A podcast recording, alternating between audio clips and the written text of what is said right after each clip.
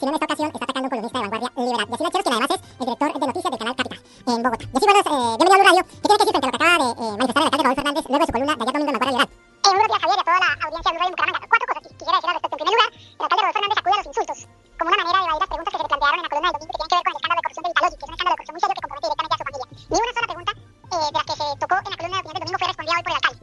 En segundo lugar, ahora vemos que el alcalde Raúl Fernández ya no solo se dedica a golpear físicamente a los concejales, a insultar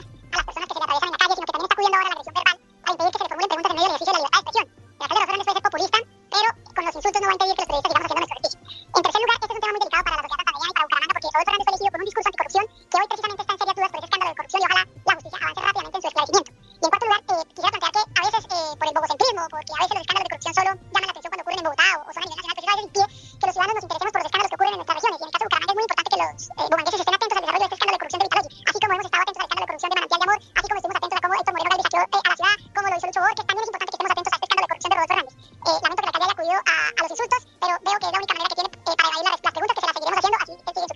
Claro, el tema es que cabe recordar que el exgerente de la empresa de Bucaramanga, José Manuel Barrera, el contratista Jorge Alarcón, están precisamente investigados por la Fiscalía General de la Nación por este tema del escándalo de Vitalogy. Incluso Alarcón, aquí en Blue Radio lo hemos eh, dado a conocer en varios artículos del año pasado, durmió en el apartamento de Rodolfo Hernández durante tres meses mientras se confeccionaba o se creaba eh, el manual de la contratación de lo que tenía que ver con las nuevas tecnologías de El Carrasco. Es decir, el alcalde no puede ser ajeno a lo que pasó en su casa y donde su hijo está comprometido. Sí, eh, evidentemente. Eh, yo me pregunto, eh, Javier, si cualquier alcalde de Colombia, de cualquier otra ciudad del país, su hijo va y firma un acuerdo eh, para sacarle colmas a un contrato y se acepta que ese fue un intento y que no fue montaje,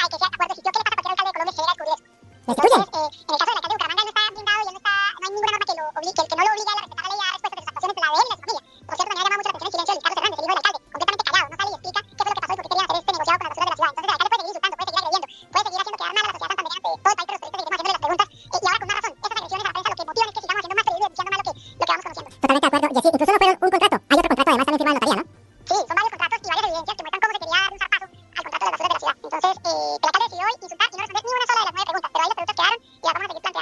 Yacir, eh, hay preocupación además en todo el país por las recientes agresiones en contra de la libertad de, prensa y en contra de los periodistas. Un periodista del, del New York Times tuvo que salir precisamente de nuestro país por eh, las agresiones que tuvo después de, de denunciar este caso de falsos positivos. Yacir, ahora eh, la nueva víctima usted es del alcalde Rodolfo Hernández y se suma a ese listado de personas que han sido agredidas física y verbalmente por, el mandatario. ¿Le preocupa este, tipo- este tipo de, de agresiones a la prensa de nuestro país, Yacir? Sí, es muy, es muy preocupante que cada vez que los periodistas intentamos hacer nuestro ejercicio, los políticos, y aquí no hay ninguna diferencia entre el crimen de María Fernanda Cabal y estas declaraciones